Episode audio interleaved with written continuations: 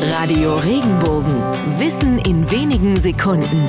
Alltagsfragen leicht erklärt. Stimmt es, dass der Muttertag eine Erfindung der Blumenindustrie ist? Die erste Idee eines Muttertags hatte Ende des 19. Jahrhunderts eine Frauenbewegung in Amerika. Der Muttertag, so wie wir ihn heute kennen, ist allerdings einer gewissen Anna-Marie Jarvis zu verdanken. Die US-Bürgerin veranstaltete in ihrer Heimatgemeinde einen Gedenktag anlässlich des zweiten Todestages ihrer Mutter. Das war am 12. Mai 1907.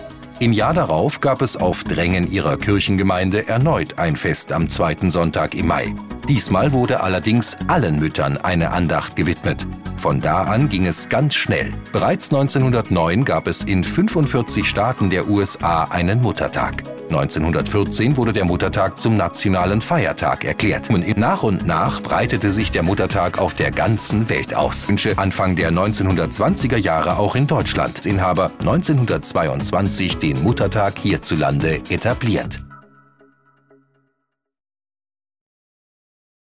Wenn dir der Podcast gefallen hat, bewerte ihn bitte auf iTunes und schreib vielleicht einen Kommentar. Das hilft uns sichtbarer zu sein und den Podcast bekannter zu machen. Dankeschön.